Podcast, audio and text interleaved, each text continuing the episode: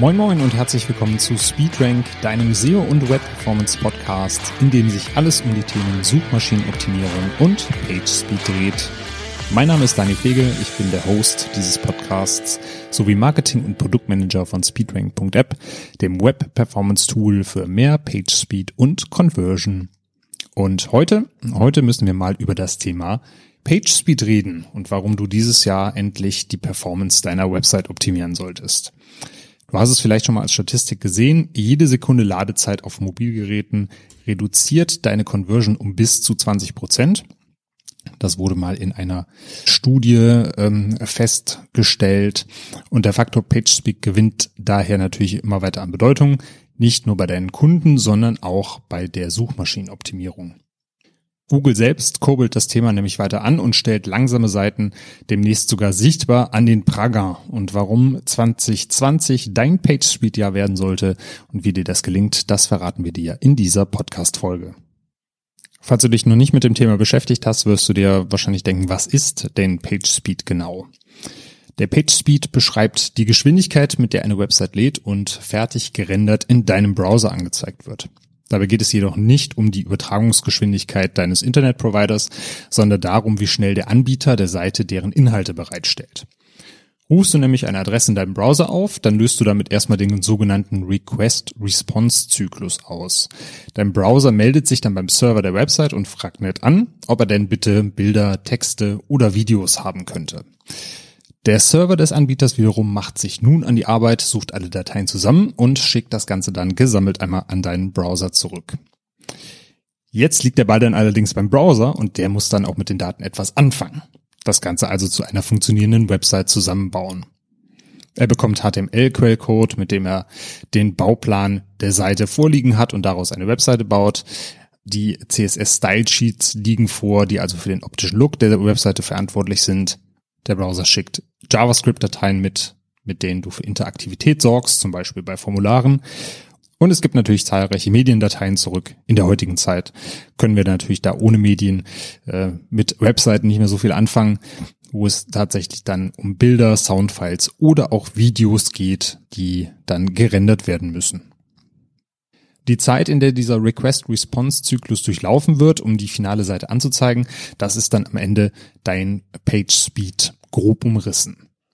Da unterscheiden wir allerdings äh, nochmal zwischen dem technischen und dem gefühlten Page Speed. Und da wirst du dir wahrscheinlich denken, gefühlter Page Speed sind wir jetzt im Bereich alternative Fakten.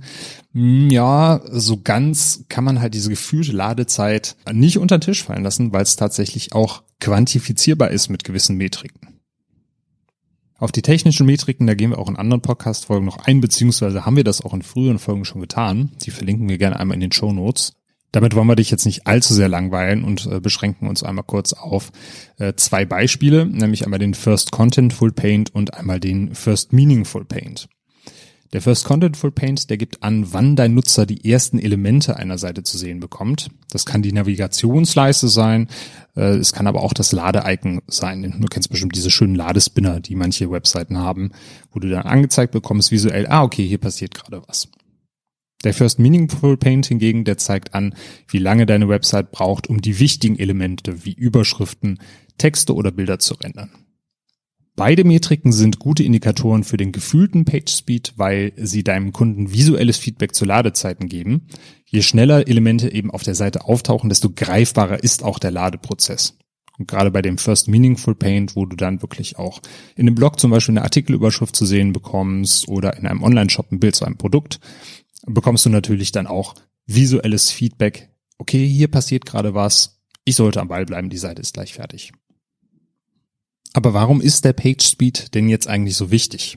Naja, niemand mag halt langsame Webseiten. Wenn du schon mal in einem völlig überladenen Shop mit einer 3G-Verbindung mobil unterwegs warst, dann wirst du auch wissen, was ich meine. Oder du musst einfach nur mal versuchen, hier in Köln in der U-Bahn ohne WLAN eine Webseite anzusurfen. Das ist, äh, je nachdem, wo du da unterwegs bist, schlecht oder nur schwierig möglich. Statt geduldig auf den Aufbau der Seite zu warten, nutzen potenzielle Kunden dann eben einfach das schnellere Angebot der Konkurrenz. Denn Auswahl gibt's ja heutzutage im Internet schließlich genug. Verwendest du ein Tool zur Traffic-Analyse wie Google Analytics, dann kannst du dir die Auswirkungen von langsamem PageSpeed auch meistens an den folgenden Kriterien ausmachen. Es gibt eine steigende Bounce Rate, weil diese User einfach schneller die Seite wieder verlassen. Die Verweildauer sinkt. Es gibt äh, sinkende Click-Through-Rate bei Werbeanzeigen und der Traffic im Allgemeinen geht natürlich runter. Der letzte Punkt, der hat aber nicht nur damit zu tun, dass enttäuschte Besucher oft nicht wiederkommen, sondern der Traffic-Verlust entsteht auch dadurch, dass Google den PageSpeed mittlerweile als offiziellen Ranking-Faktor etabliert hat. Die Suchmaschine gibt also schnellen Seiten gewissermaßen den Vortritt vor langsamen Megabyte-Monstern. Und äh, das ist jetzt allerdings auch nicht nur Nächstenliebe dem User gegenüber. Denn Google hat auch selber was davon, denn äh, jede Sekunde, die der Googlebot braucht, um eine Website zu crawlen, die kostet Google natürlich Ressourcen. Daher legt das Unternehmen für die Indexierung ein sogenanntes Crawl-Budget fest, von dem du bestimmt schon mal gehört hast. Dauert das Laden einer Seite zu lange, dann besucht der Bot eben die Seite zukünftig weniger und spart dementsprechend die Ressourcen dann ein. Das bedeutet natürlich, dass neue Unterseiten später indexiert werden können oder Änderungen dann eben auch nur langsam bei Google sichtbar werden. Du siehst, das alles sind Faktoren, die sich schlussendlich auch auf deine Conversion und dein Business auswirken. Denn weniger Sichtbarkeit bedeutet halt auch weniger Besucher. Weniger Besucher mit geringer Geduldsspanne oder schlechter Internetverbindung bedeuten weniger Verkäufe. Schlimmer noch, zukünftig möchte Google sogar im Chrome-Browser langsame Webseiten mit einem Label versehen und so öffentlich kennzeichnen. Daher solltest du deinen PageSpeed eben genau im Auge behalten und sinnvoll optimieren. Es sei denn, du möchtest eben in der Browserzeile dann einen kleinen Badge sehen, wo steht, Achtung, langsame Seite und der User weiß direkt Bescheid. Ach, hier hat jemand nicht richtig optimiert. Ja, Daniel, schön und gut wirst du dir jetzt denken, aber wie messe ich eigentlich den PageSpeed meiner Webseite? Ja, um den PageSpeed konkret messen zu können, hat Google vor einigen Jahren das Open Source Projekt Google Lighthouse ins Leben gerufen. Und äh, diese Software analysiert die Geschwindigkeit einer Website und quantifiziert das Ganze auch mit einem Scorewert von 0 bis 100, wobei 100 natürlich den absoluten Topwert darstellt. Und ja, wir haben sogar schon Webseiten zu Gesicht bekommen äh, hier mit SpeedRank, die bei einem Scorewert von drei lagen. Also, wo man wirklich denkt, was zur Hölle habt ihr da gemacht? Aber auch äh, diese hoffnungslosen Fälle, die lassen sich äh, mit ein bisschen Spucke und ein bisschen Schweiß wieder auf den rechten Weg bringen. Lighthouse gliedert dabei die Tests in vier Kategorien, nämlich einmal die Kategorie Performance, Accessibility, Best Practices und SEO. Um Google Lighthouse auch für deine Website nutzen zu können, da musst du auch kein Entwickler sein, denn für die PageSpeed-Optimierung stehen dir zwei Möglichkeiten eigentlich zur Verfügung. Du kannst einmal eine einmalige Analyse starten oder du kannst dir ein kontinuierliches Monitoring-Tool zulegen. Die einmalige Analyse der Web Performance, die kannst du auch kostenfrei mit dem Google-Tool PageSpeed Insights vornehmen. Das Ganze basiert natürlich auch auf Lighthouse und du erhältst hier deinen persönlichen Score sowie detaillierte Metriken über Ladezeiten und natürlich auch die technischen Verbesserungsmöglichkeiten. Der Nachteil ist natürlich, wenn du kein großes technisches Fachwissen mitbringst, ist der Report schwer zu verstehen, denn äh, da sind natürlich auch die ganzen Metriken mit technischen Hintergründen aufgelistet, die sich eher an Entwickler richten. Außerdem erhältst du natürlich nur eine einmalige Auswertung, die zwar Fehler, jedoch keine Lösung aufzeigt. Die Entwicklung deiner Performance über einen längeren Zeitraum kannst du so also nicht nachvollziehen, es sei denn, du führst eben eine Excel-Liste und schreibst dir wirklich jede Woche haarklein die Zahlen einzeln raus. Hier kommt eben so ein PageSpeed Monitoring Tool zum Einsatz, wie wir das zum Beispiel auch mit SpeedRank anbieten. Äh, SpeedRank nutzt ebenfalls Lighthouse und äh, liefert dir quasi die gleiche detaillierte Analyse, wie du sie auch in den PageSpeed Insights findest. Allerdings findet das Testverfahren mehrmals täglich statt und bietet dir dadurch so eine Übersicht der Performance-Entwicklung über einen längeren Zeitraum. Wenn du zum Beispiel Änderungen an deiner Webseite vornimmst, dann müsstest du vorher und nachher manuell einen Crawl anstoßen, wenn du jetzt zum Beispiel PageSpeed Insights nutzt, um dann die Werte in einer Tabelle festzuhalten. Und das kannst du dir eben mit einem Performance Monitoring Tool bequem sparen, denn das läuft automatisch drüber, crawlt mehrmals am Tag. Du kannst also nachvollziehen, okay, das war der mein, mein äh, Performance Score vor der Optimierung und das ist mein Performance Score nach der Optimierung. Was wir mit SpeedRank zum Beispiel noch anbieten, ist eine automatisierte To-Do-Liste, die äh, die technischen Formulierungen, die du in Lighthouse findest, dann in verständliche Aufgaben umwandelt. Du kannst dann eben deinen Entwicklern sagen, okay, guck mal hier, die und die Sachen, die müssten eigentlich erledigt werden. Ich verstehe auch, was dahinter steckt. Und was wir jetzt auch seit vorletzter Woche drin haben, müsste das sein, dass das Ganze auch äh, automatisch mit Trello synchronisiert. Also da kannst du auch gerne drauf achten, wenn du dir so ein Performance Monitoring Tools an, äh, Tool anguckst, ob das Ganze natürlich auch dann mit äh, den Tools kompatibel ist, die du nutzt, damit du nicht schauen musst, wie du die einzelnen Aufgaben an einen Entwickler weitergibst, sondern dass äh, das Ganze möglichst gut zu deinem Workflow passt. Ein weiterer Vorteil sowohl bei den PageSpeed Insights als auch bei äh, den Web Performance Monitoring Tools ist, dass du nicht nur deine eigene URL damit analysieren kannst, sondern auch die der Konkurrenz. Hierdurch behältst du die Entwicklung des Marktes in Sachen Performance im Auge und erfährst auch, wann deine potenziellen Kunden bei deinem Wettbewerber eine schnellere Nutzererfahrung erhalten würden und kannst dementsprechend gegensteuern. Bei SpeedRank bekommst du pro Woche sogar noch einen wöchentlichen Performance Report und hast dann die äh, gesamten Page Speeds deiner Konkurrenten beziehungsweise auch deiner eigenen Seite natürlich in der Übersicht im Postfach. Ja, hast du den Page Speed deiner Seite analysiert, dann ist natürlich noch die große Frage, wie kann ich ihn eigentlich optimieren? Das ist eine sehr gute Frage, die sich eben ähm, vor allen Dingen mit einem Tool wie Lighthouse beziehungsweise SpeedRank oder auch PageSpeed Insights beantworten lässt.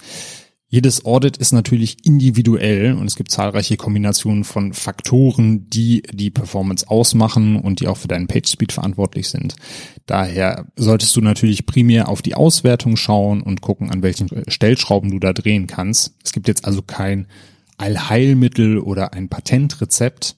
Es gibt aber allerdings so kleine Best Practice Beispiele, wie du deine Performance relativ gut und schnell optimieren kannst. Wir nennen das so Low-Hanging Fruits, die eigentlich in zahlreichen Fällen funktionieren. Der erste Punkt ist eigentlich, dass du deine Bilder verkleinern solltest. Denn viele Webseiten, die nutzen einfach viel zu große oder unkomprimierte Bilder. Und das verbraucht natürlich viel Speicherplatz, sorgt bei den Nutzern für zusätzliche Ladezeiten und äh, ist manchmal in Sachen Usability auch nicht allzu schön. Wenn du zum Beispiel mal auf äh, Facebook unterwegs warst oder in der Facebook-App mit äh, 3G-Netz, also in der Bahn, irgendwo in der Pampa, dann äh, weißt du wahrscheinlich, worauf ich hinaus will. Wenn du dir ein paar schöne Bilder angucken willst, das kannst du eigentlich quasi knicken. Hier helfen dir Tools zur Bildkomprimierung. Ich bin ein großer Fan von äh, TinyPNG. Da kannst du einfach deine Bilder reinziehen per Drag and Drop im Browser. Du kannst sie hochladen, die werden automatisch komprimiert und da kannst du aus 300 Kilobyte großen Files auch mal schnell 25 oder 30 Kilobyte große Files machen. Wenn du ein Mac-Nutzer bist, dann kannst du auch die vorinstallierte Terminal-Anwendung Zips nutzen. Da haben wir in unserem Blog eine schöne Anleitung, wie du damit schnell und einfach Bilder skalieren und komprimieren kannst. Die verlinke ich dann in den Show Notes, damit du dir die angucken und damit deine Bilder im Nu verkleinern kannst. Außerdem solltest du deine JavaScript-Dateien reduzieren und komprimieren, denn wie bereits oben erwähnt, sorgt JavaScript dafür, dass unsere Website interaktiver nutzbar ist. Es ist also aus der heutigen Browser-Landschaft oder Webseitenlandschaft kaum mehr wegzudenken. Wenn du schon mal was von React oder Vue oder Angular gehört hast, das sind halt Frameworks, die auch komplett auf JavaScript setzen. Deswegen wird JavaScript oder ist JavaScript wichtig und wird vielleicht auch in Zukunft immer wichtiger werden. Daher ist es dann eben auch umso wichtiger, dass wir mit unseren JavaScript-Dateien pfleglich umgehen, die komprimieren und sauber halten. Denn verwendet eine Seite zu viel JavaScript, dann verlangsamt das das Rendering und somit auch die Ladezeiten der Seite für den Nutzer. Hast du selbst Zugriff auf den Code, dann kannst du schauen, welche JavaScript-Dateien wirklich noch benötigt werden und diese mit einem Tool wie JS Compress komprimieren. Das sorgt dafür, dass unnötiger Whitespace, unnötige Zeilenumbrüche entfernt werden. Der Code funktioniert dann immer noch, er ist aber dann eben komprimiert und nicht mehr so groß wie vorher. Nutzt du ein Content-Management-System wie WordPress, dann heißt das Zauberwort meistens Plugins ausmisten. Guck doch einfach mal, ob du wirklich alles brauchst, was da in WordPress installiert ist, oder ob du vielleicht auch auf das ein oder andere Plugin verzichten kannst. Außerdem solltest du äh, Caching aktivieren. Das bringt meistens auch schon recht viel. Äh, ich weiß nicht, ob du dich vom Anfang der Folge noch an den Request-Response-Zyklus erinnerst. Der Browser sendet äh, da die Anfragen an den Server und der schickt die angeforderten Daten zurück. Und du kannst deinen PageSpeed optimieren, indem du hierfür das sogenannte Caching aktivierst. Ein Cache, der lädt sämtliche Dateien einer Website vor, um sie dann für den Browser schneller bereitzustellen. So muss der Server nicht bei jeder Anfrage alles zusammensuchen, sondern der Cache stellt sämtliche Dateien einfach direkt bereit. Für die meisten äh, Content Management Systeme existieren hierfür sogar Plugins und oft liefern Hosting-Anbieter oder Hosting-Provider auch eine Cache-Option in ihren Paketen mit. Da kannst du einfach nachfragen bei deinem Anbieter, ob der HTTP-Caching unterstützt und ob er das für dich äh, einfach aktivieren kann. Meistens geht das sogar übers Dashboard.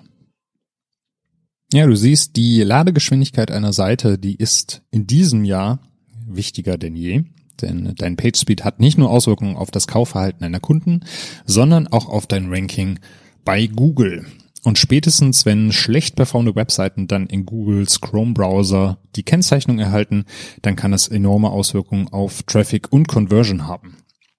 Daher solltest du da deine PageSpeed-Optimierung weiter vorantreiben und die Ladezeiten deiner Seiten auch regelmäßig analysieren. Wenn du dann zum Beispiel ein Performance Monitoring Tool wie SpeedRank äh, nutzt, dann sparst du dir auch die zusätzliche Excel-Liste oder die manuellen Analysen, die man dazwischendurch durchführen muss. Wenn du direkt loslegen möchtest, dann äh, schau dir doch mal die Größe deiner Bilder an und frage deinen Hosting-Anbieter, ob es für die Seite, die du nutzt, eine HTTP-Caching-Option gibt und ob er das für dich aktivieren kann. Ja, und ich muss sagen, äh, deinen PageSpeed-Score nach oben zu schrauben, das ist eigentlich ein ziemlich geiles Gefühl. Gerade wenn du mit einem niedrigen Score startest und dann langsam steigst und hochkletterst. Und auch deine Kunden werden dir das danken äh, mit einem weiteren Besuch und dann hoffentlich auch mit dem nächsten Kauf auf deiner nun super schnellen Website. Ich danke dir auf jeden Fall fürs Zuhören. Würde mich freuen, wenn du den Podcast abonnieren würdest. Auf iTunes kannst du uns auch einen äh, Kommentar und eine Bewertung dalassen. Und ansonsten stehen wir natürlich für Fragen und Anregungen auch per E-Mail oder Twitter zur Verfügung. Findest du alles in den Show Notes und per E-Mail dann an podcast at speedrank.app. Ich wünsche dir noch einen schönen Tag und sag bis dann. Tschüss.